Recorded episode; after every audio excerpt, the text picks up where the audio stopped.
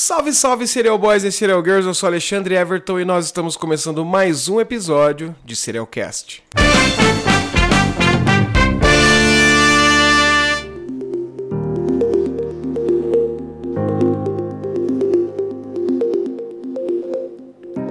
Fala galera, tudo bem com vocês? Espero que todos estejam fisicamente, mentalmente e espiritualmente bem. Eu sou Alexandre Everton e nós estamos começando aqui mais um episódio de Serialcast. Hoje trago para vocês a história do serial killer norte-americano Larry Hall, uma história muito interessante e que terá dois episódios. Pela primeira vez aqui no, no Serialcast, nós vamos fazer um episódio com duas partes, aliás. Então hoje é, esse aqui é a parte 1 e depois vai ter a parte 2 e vocês vão entender no decorrer do, do, do episódio aí por que, que vai ter essas duas partes, tá bom? Então vamos lá, mas antes da gente ir, ir direto para o nosso episódio, nós temos alguns recadinhos aqui. Como sempre, nós fazemos os nossos recadinhos. Uh, quero pedir para que você siga a gente lá nas nossas redes sociais, arroba Serialcast Podcast no Instagram, arroba Serialcast Podcast lá no Facebook também. E no Twitter é um pouquinho diferente, é arroba cast underline serial, beleza? Se você puder também favoritar a gente aí no seu aplicativo onde você escuta o seu podcast, é muito importante, porque ajuda bastante a gente a ranquear o projeto, a estar ali sempre a galera, e com isso a gente vai angariar cada vez mais serial boys e serial girls.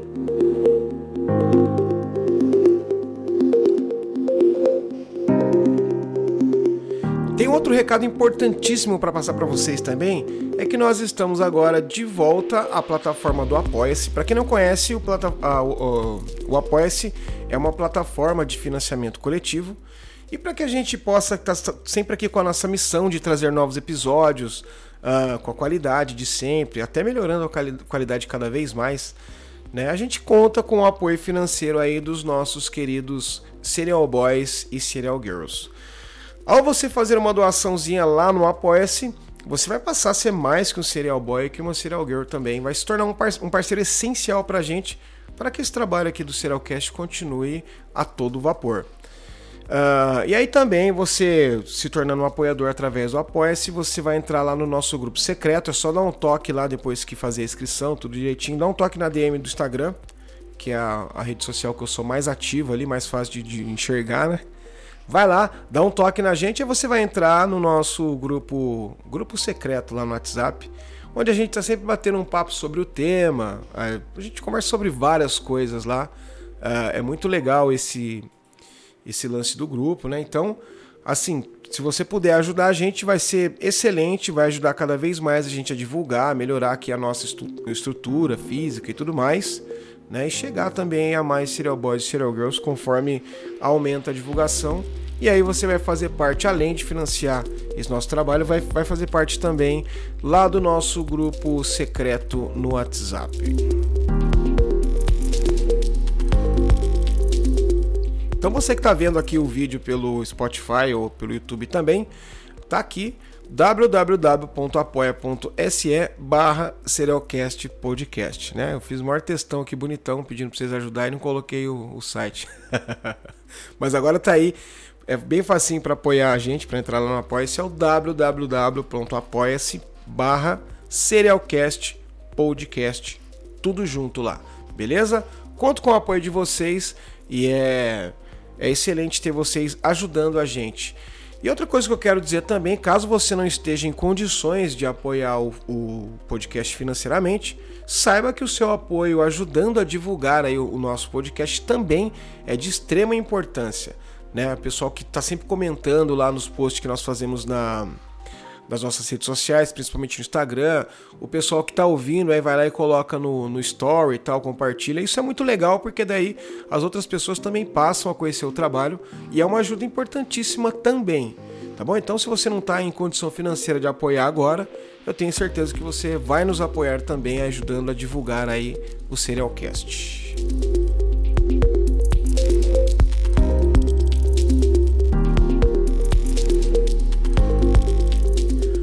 Bom, já passei a sacolinha aqui, né?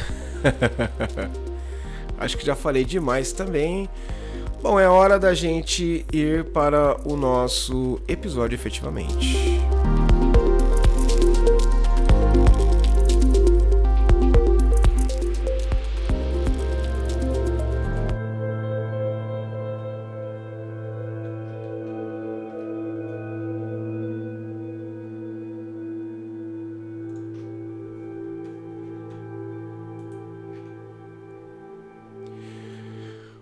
Episódio de hoje é sobre Larry Dwayne Hall. Larry Dwayne Hall, espero que esse seja o nome dele. Você que está assistindo aqui via vídeo vai ver aqui a carinha dele aqui. Que ele foi um assassino em série que aterrorizou os Estados Unidos entre os anos 1980 e 1990, deixando um rastro de vítimas em cerca de 14 estados norte-americanos. Nesse episódio a gente vai investigar a juventude do Larry Hall e buscar algumas pistas sobre os possíveis fatores que mudaram a personalidade dele e levaram ele a essa inclinação para o comportamento criminoso. E também vamos analisar as suas relações familiares e os eventos traumáticos que possam ter influenciado no desenvolvimento psicológico do Larry Hall. Vamos começar com a história dele. Ele nasceu lá em 11 de dezembro de 1962 na cidade de Wabash, que fica situado ao longo de um rio com o mesmo nome, o Rio Wabash, lá no estado de Indiana. Essa é uma cidade até que grande, tem cerca de 650 mil habitantes. É importante, uma cidade bem importante ali no estado norte-americano da Indiana. O Larry tem um irmão gêmeo chamado Gary, então a gente tem que prestar bastante atenção aqui para a gente não se confundir durante o episódio com o Larry e com o Gary. Né? O Larry é o nosso protagonista do, do episódio e o Gary é o irmão gêmeo dele. E é muito provável que eu vou me enrolar com esses nomes aqui conforme o episódio vai, vai andando. Mas vamos ver, tomara que não, né? Então é isso, ele tem um irmão gêmeo chamado Gary e os dois foram gerados em uma gestação monozigótica, que é quando compartilham da mesma placenta e por isso eles nasceram idênticos. Uma curiosidade sobre o parto dos gêmeos, né, do Larry e do irmão dele. Assim que o Larry nasceu, ele passou alguns dias na UTI da maternidade, porque ele nasceu bem mais fraco. Nasceu um bebezão lá grandão, que era o, o Gary, o irmão dele, e o Larry nasceu um bebezinho bem fraquinho. É, isso aconteceu por conta do tipo de gestação que a mãe dele teve, né, no qual o irmão dele, entre aspas, se alimentava dele no útero. Eu achei isso bem, bem interessante, resolvi dar uma investigada, né, dei uma pesquisada ali, eu descobri que existe uma forma rara de parasitismo entre irmãos gêmeos, chamada fetus em feto. Olha que coisa maluca, né? E esse é um fenômeno que ocorre quando um gêmeo absorve o outro antes de que, de que um dos dois se desenvolvam. Obviamente que isso não é o caso dos irmãos Larry e Gary, afinal de contas os dois nasceram, né? Só que houve um pequeno roubinho de nutrientes aí durante a gravidez e por isso ele nasceu um pouco mais fraco. Né? Vamos dizer assim, é, houve uma explicação de um médico norte-americano falando sobre essa condição na gravidez e é mais ou menos como se um se alimentasse mais ali dos nutrientes da mãe do que o outro. Então um nasceu mais forte e um nasceu mais fraco. Eu inclusive tenho um, um é, dois irmãos que estudaram comigo, dois irmãos gêmeos, que eles não se parecem nem um pouco. Eu não sei se foram criados fora da placenta e tal, eu não entendo muito disso, né?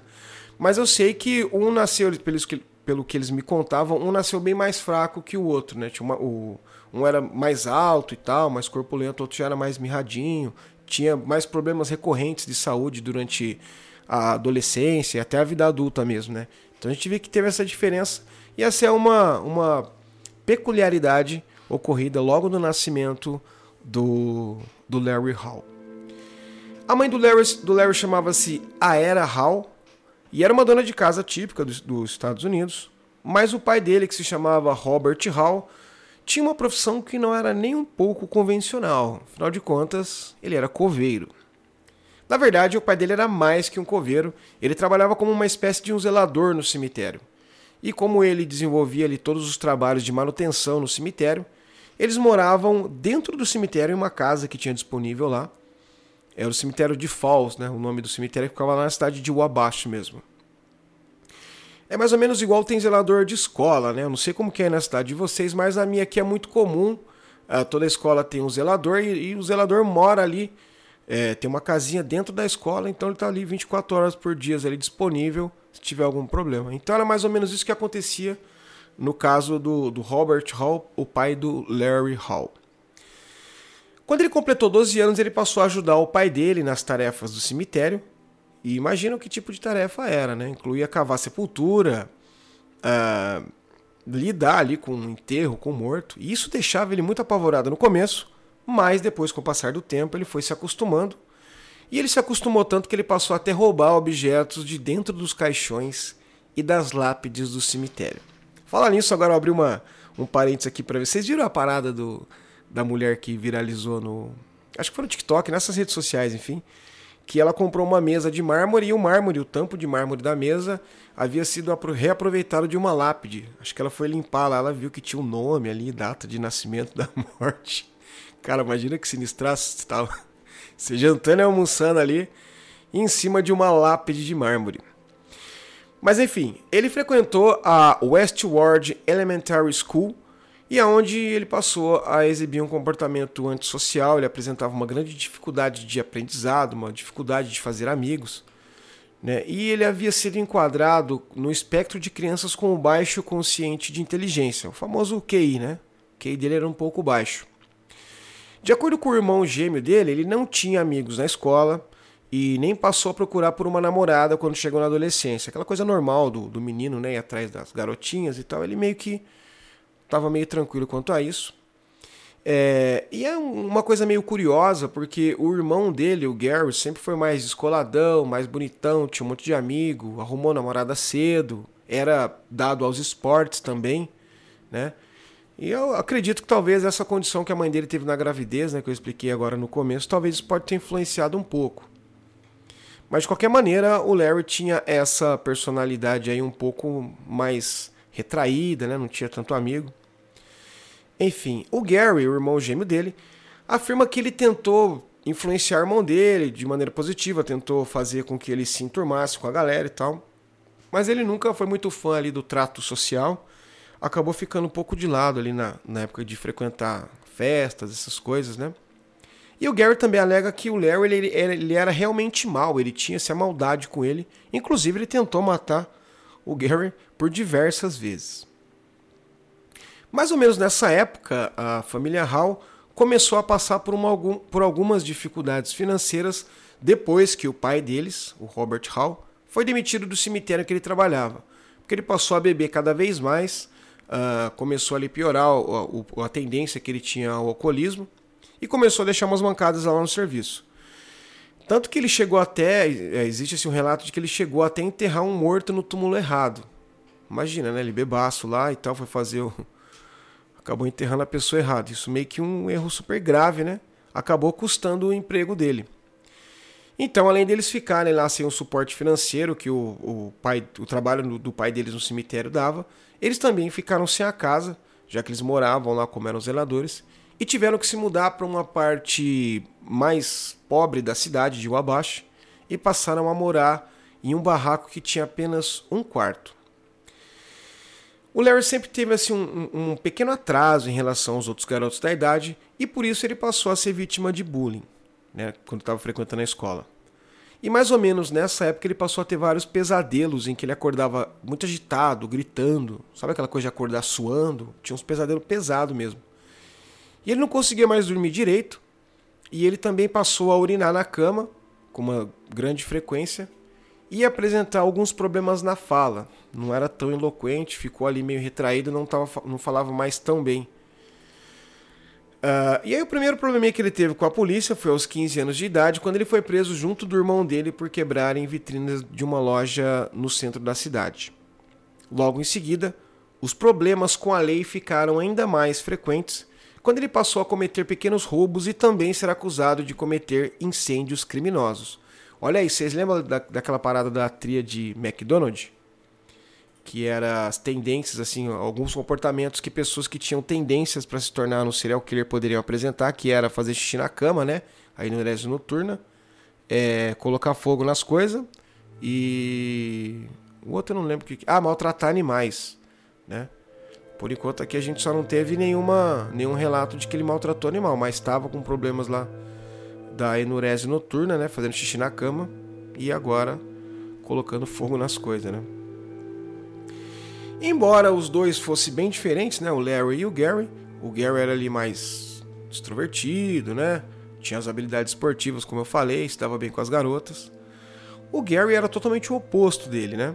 Só que eles dividiam uma paixão em comum, que era consertar e transformar carros antigos. Tanto que eles eram bem conhecidos ali na vizinhança por ter essa predileção e esse talento de é, consertar carros antigos. Eles pegavam o carro antigo lá, que Isso é muito, muito comum na cultura norte-americana, que eles chamam de lowrider, né? Lowrider, que é aqueles carros, pegam um carro antigo, aquelas banheironas, e aí colocam um monte de acessório e tal. Tipo, deixa o carro bem, bem legal. E eles gostavam muito disso e tinham um talento enorme, né? E o que acontece? Como o padrão de vida deles, que já não era alto, acabou caindo com o desemprego do pai, o problema do alcoolismo e tal, o Gary, o irmão dele, acabou se casando com a primeira esposa e foi morar fora. Né? Deixou a família ali e foi tocar a vida dele. E o Larry continuou morando com os pais deles. E aí, para ajudar a manter a casa, com os custos do dia a dia, ele passou a trabalhar como zelador de prédios. E ele desempenhava muito bem essas tarefas e passou até a ser reconhecido como um trabalhador muito esforçado. Aqui no Brasil a gente tem uma cultura aqui do, do zelador ser uma pessoa fixa. E lá é um pouco diferente, o zelador ele presta serviço para vários outros condomínios, outros prédios, né? E ele sempre se deu bem, o pessoal sempre falava muito bem dele, né? Conforme foi passando o tempo, passando a adolescência dele ali e tal, além da paixão pelos carros antigos que ele tinha, ele desenvolveu um novo hobby que na verdade era mais assim um assunto da qual ele se interessou muito, que foi a Guerra Civil Norte-Americana. Tudo que era relacionado à Guerra Civil chamava a atenção dele. E no começo ali, dos anos 1990, era muito comum as é, reencenações das batalhas. Eu imagino, né, mais ou menos aqui a gente tem, por exemplo, aí na, na Páscoa, que tem a Paixão de Cristo, que são pessoas lá voluntários que vão fazer aquelas encenações. É, lá também tem grupos onde eles fazem reencenações de batalhas da Guerra Civil Norte-Americana. Quem gosta de acompanhar canais como o History Channel, por exemplo, sabe que esse é um assunto que ele é bem. É, é uma, assim, é bem comum entre os, os norte-americanos, eles gostam bastante dessas coisas, né? De uh, relíquias da, da, da Guerra Civil, né? Os caras compram, né? Capacete, farda, essas coisas. Né? E a gente vê que as reencenações das batalhas também era uma coisa aí bem, bem frequente na vida deles. E o Gary passou a se, a se dedicar a isso também. E lá existem grupos que fazem isso, né? Uma galera que já é, assim, se conhecem e tal. Vamos dizer assim, uma espécie de um grupo de teatro, mais ou menos. Que eles, sei lá, ensaiam ali as, as, as batalhas, e tudo mais. E ele passou a integrar um grupo desse, né? Ele guardou um dinheirinho, comprou o primeiro uniforme dele, uma réplica lá de uniforme de um soldado da Guerra Civil Americana, e também comprou a primeira réplica de um rifle. E além disso, ele convenceu o Gary, o irmão dele, a integrar esse grupo de reencenação de batalhas, da qual ele tinha entrado, que ficava ali na, na cidade de Wabashi também. Separei aqui uma imagem do, dos dois, né? O Gary e o Larry, vestidos aí com fardas da, do exército da Guerra Civil Norte-Americana. Eu só não sei de qual lado ele gostava, né? Porque tem os confederados e tal, e o. sei lá o nome dos outros lá. Sei que é os Yankees, eu não entendo muito da Guerra Civil Norte-Americana, mas eu sei que tem dois lados, né? Obviamente, né? Para ter uma guerra tem que ter dois inimigos ali. Como diria Raul, nunca se entra numa guerra, aliás, nunca se vence uma guerra lutando sozinho, né? Então tá aí, você que está assistindo o vídeo através do Spotify ou do YouTube, tá vendo aí a imagem do Larry e do Gary vestidos ali devidamente com seus uniformes da guarda do, do exército uh, americano na Guerra Civil Norte-Americana. Então eles estão olha lá, a réplica do rifle, né? Bem legal até, né? Então essas, é, como eu disse, essas encenações são bem populares e tal. E elas começaram logo assim que a guerra terminou. Então criou-se uma tradição disso acontecer, né? E aí o que acontece? Essas coisas são bem levadas a sério pelas pessoas que participam disso aí. E são tão populares que, de acordo com a revista Time, durante os anos 80 e 90, reunia cerca de 50 mil reencenadores, com as pessoas que participam, né, em todo o território norte-americano. E é como eles se juntaram a esse grupo, eles passaram a viajar por vários estados norte-americanos participando dessas reencenações reencenações. Palavra difícil de falar, né? Participando dessas peças teatrais, vamos assim dizer, né? Mais ou menos isso, né? E ele ficou tão aficionado por essa ideia que ele passou a até incorporar assim meio que uma nova persona e começou a agir como um soldado da, da, segunda, da Segunda Guerra, não, da Guerra Civil. Uh, começou a falar como o pessoal falava naquele tempo e deixou ali crescer as costeletas enormes, né? Conforme a gente viu naquela foto que abre o episódio ali, ele tinha costeletona enorme, né? E na verdade ele tinha essa costeleta que ele era. Ele, ele se baseava em um ícone da, da Guerra Civil Americana, que era o Ambrose Burnside. Foi um ex-senador, uma pessoa muito ativa ali nessa. Na, nessa, nessas batalhas da, da Guerra Civil Norte-Americana. E ele começou a se divertir bastante ali com essa parada e tal. Aí passou um tempinho, o Gary resolveu sair, o irmão dele. Ele se casou de novo e tal, aí nasceu o filho, ele falou, não dá mais para mim e tal. Cresci. Brincadeira. Não que isso não seja coisa de adulto, né? Mas meio que bateu a responsabilidade ali de ter um filho e tal. Ele falou, olha, eu vou ter que deixar esse grupo aí. Mas o Larry, como gostava muito, acabou seguindo sozinho, né? Esse grupo do qual ele participava era, assim, muito conhecido. Olha eu colocando a foto errada aqui, né? Já já coloco a foto certinha. Era um grupo bem conhecido porque eles eram muito fiéis assim à cenografia da época, né?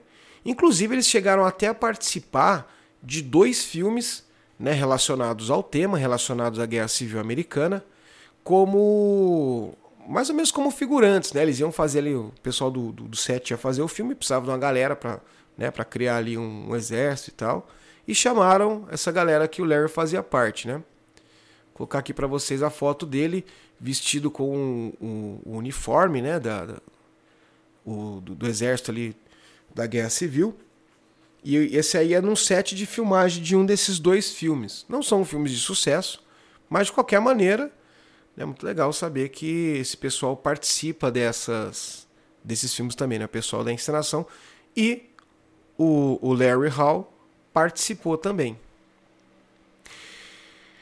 Mas o que acontece? Em algumas dessas cidades onde o grupo de reconstituição né, das batalhas e tal passava, além dessas reencenações, também começaram a acontecer algum, alguns casos de mortes de mulheres, mas que somente muitos anos à frente foram ligados ao Gary Hall. Desculpa, ao Larry Hall. Falei para vocês que eu ia me confundir. Só depois de muito tempo que foram. Mas o que começou a acontecer? O pessoal ia lá fazer uma encenação num lugar aqui, ah, legal. Aí de repente morreu uma mulher. Aí ia no outro, fez, morreu outra mulher. Isso começou a acontecer. Só que depois de muito tempo que foram ligar né, esses crimes ao Larry Hall. Agora a gente vai avançar até o ano de 1993, mais precisamente no dia 23 de dezembro daquele ano, quando a adolescente Jessica Lynn Roach, Roach, isso mesmo, né? Roach. Roach é barata em inglês, né? Ou será que é um pouco diferente? Eu acredito que seja igual barata. Jessica Lynn Roach tinha apenas 15 anos de idade. Aqui vou colocar a foto dela para vocês. É uma menina muito linda, né? Parecia até que tinha mais idade. Ela estava andando tranquilamente ali na bicicleta dela pelas, pelas redondezas da casa onde ela morava, lá em Georgetown, no estado de Illinois, quando ela foi vista pela última vez. Após toda a mobilização da vizinhança e da polícia local na tentativa de encontrar a Jéssica, foi somente no dia 8 de novembro de 1993 que o corpo dela foi encontrado em um milharal a aproximadamente 30 quilômetros dali, na cidade de Perrysville, no estado de Indiana. Durante as investigações desse caso do, da Jéssica, a polícia passou a interrogar algumas testemunhas e essas te testemunhas alegaram que viram um homem dirigindo uma van perto do milharal aonde o corpo foi encontrado, em Perrysville. Por hora, essa era a única pista que os investigadores tinham. No entanto, no início de 1994, Várias pessoas passaram a reportar à polícia que havia um homem não identificado que dirigia uma van e abordou várias garotas naquela região.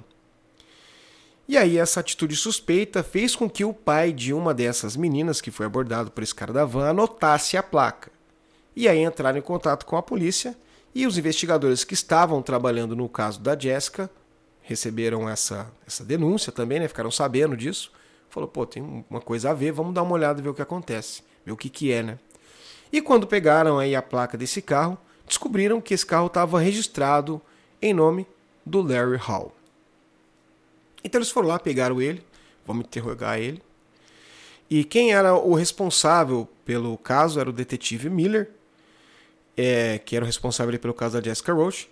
Ele chamou o, o Larry e começou a fazer o interrogatório. Logo ele percebeu que o Larry tinha algum problema, ele era muito tímido, ele não falava olhando nos olhos, falava muito baixo, né? às vezes não respondia, ele perguntava as coisas, ele estava meio que dando uma voada. Né?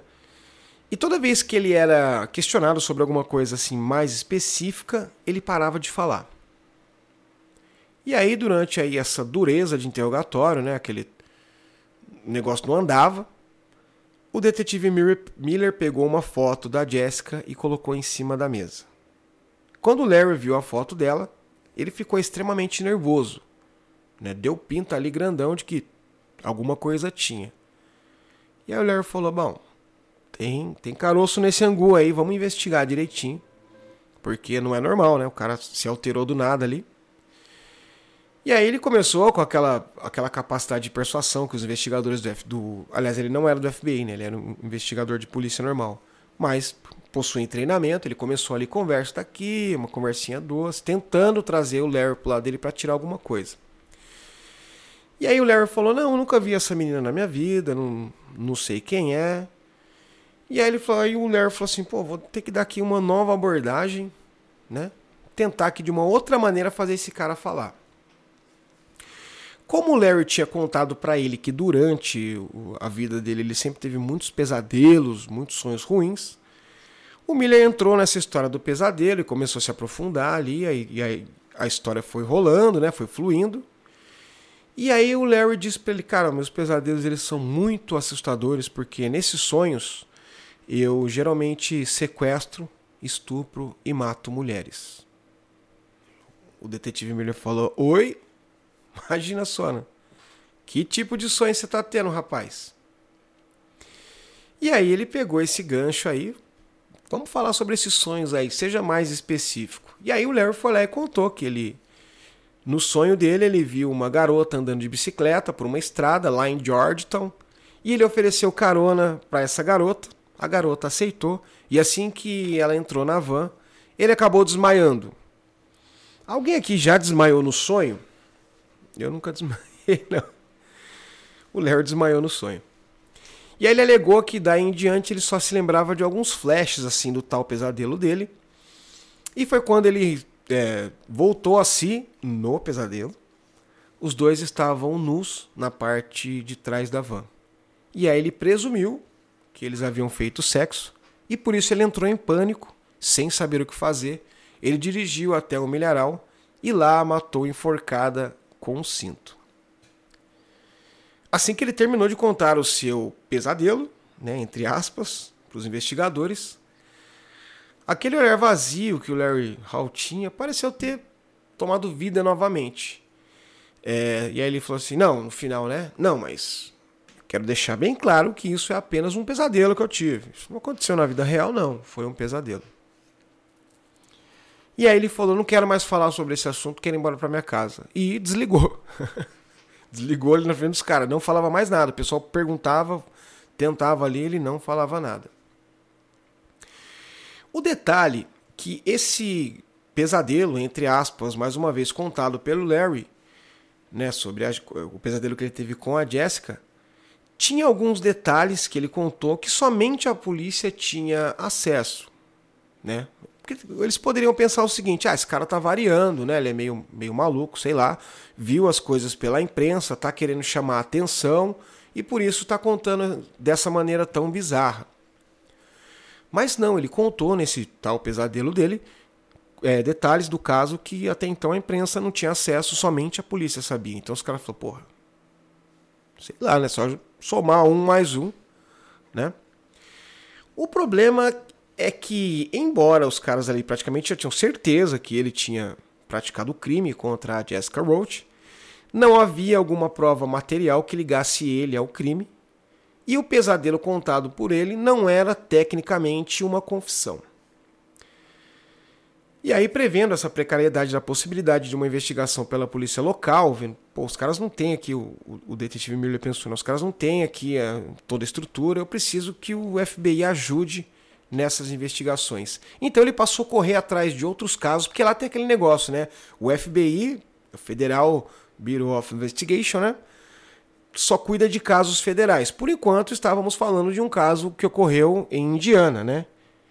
É, começou em Illinois, mas ali o corpo foi encontrado em Indiana. Então, ainda não dava para o FBI entrar. Ele foi atrás de alguns crimes que tinham um, vamos dizer assim, um modus operandi meio parecido. Não, não bem um modus operandi, mas tipo assim, uh, crimes em que alguma testemunha alegou que viu um cara numa van.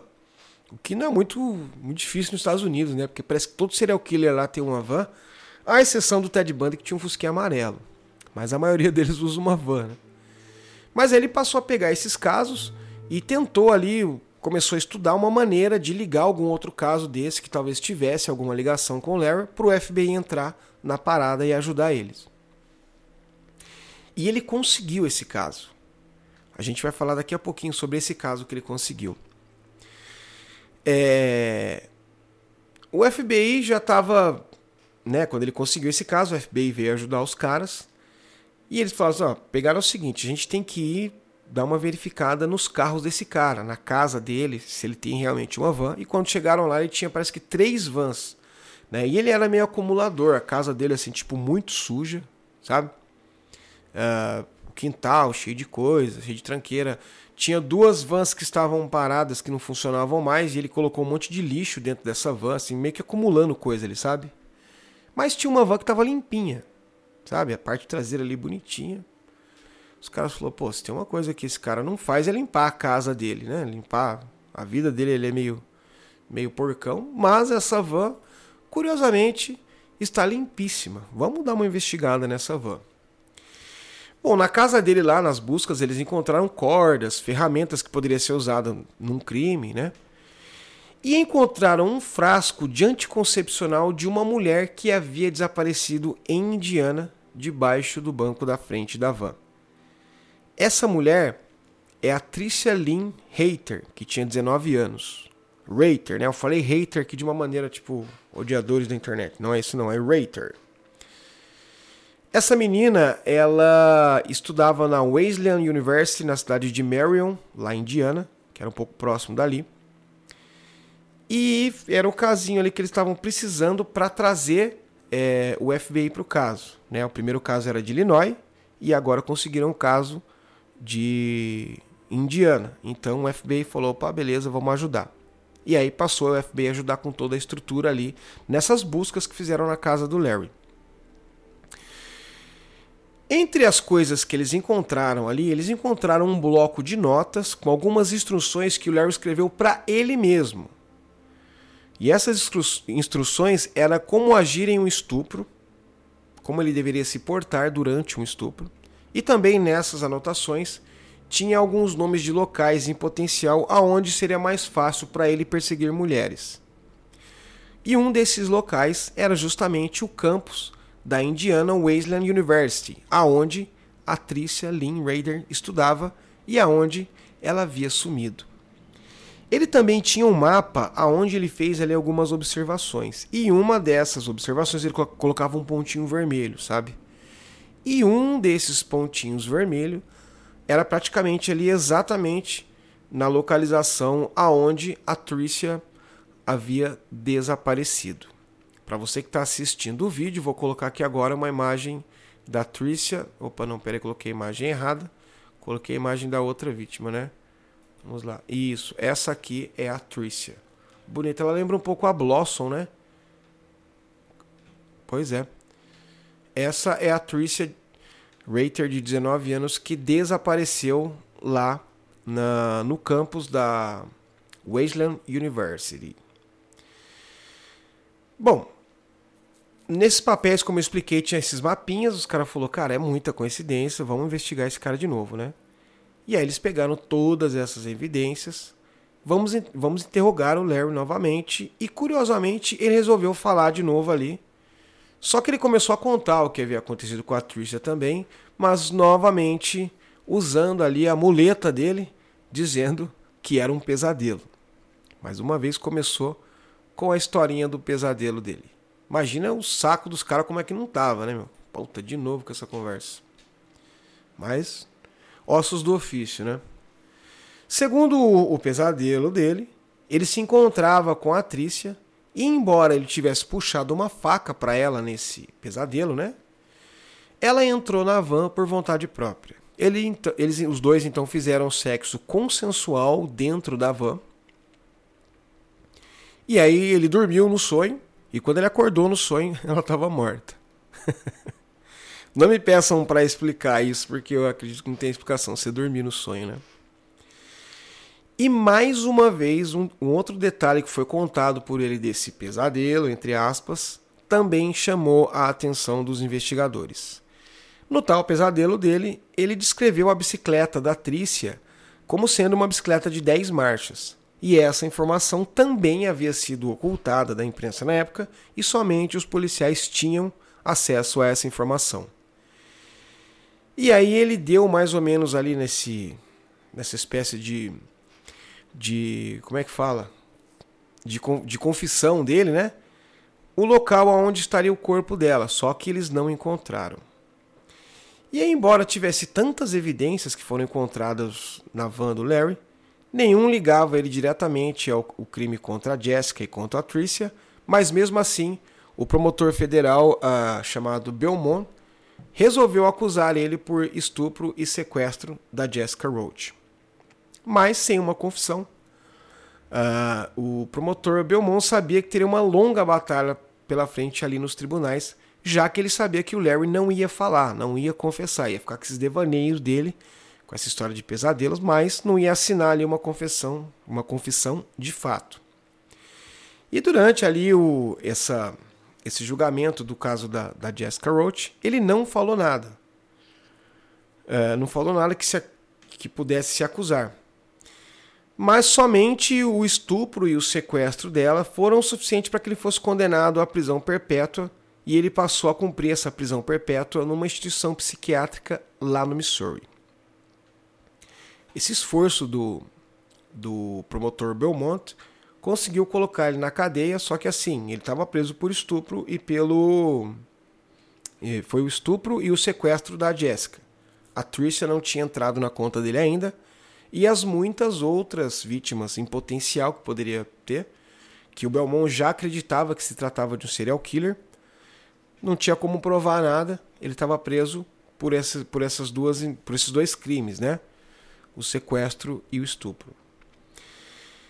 E ele pensou, cara, a gente precisa fazer esse cara falar, precisa fazer esse cara assinar uma, uma confissão, porque daí a gente consegue aí colocar uma aumentar as prisões e também com isso resolver muitos outros casos, né? E ele falou assim: "Eu não vou descansar enquanto eu não provar essa teoria". E assim nós terminamos a primeira parte do episódio de Larry Hall. Se eu estivesse escutando no lugar de vocês, eu também ficaria muito bravo, mas faz parte do jogo, né? É um episódio com duas com duas etapas aí, né? Duas partes. Então, nós paramos aqui na história, nesse ponto da história, onde o Larry se encontra preso e o, e o promotor Belmont precisa trazer, é, precisa da confissão dele para conseguir, para conseguir ligar a ele outros casos. Bom, então estamos aqui no fim. A gente mergulhou aqui nesse caso perturbador do, do serial killer Larry Dwayne Hall. E vamos no próximo episódio falar sobre a batalha que o promotor federal Belmont vai travar ali para conseguir fazer ele falar e, e conseguir confirmar a participação dele em outros crimes. E nesse novo episódio vai ter a entrada de um novo personagem que pode ajudar nessa empreitada.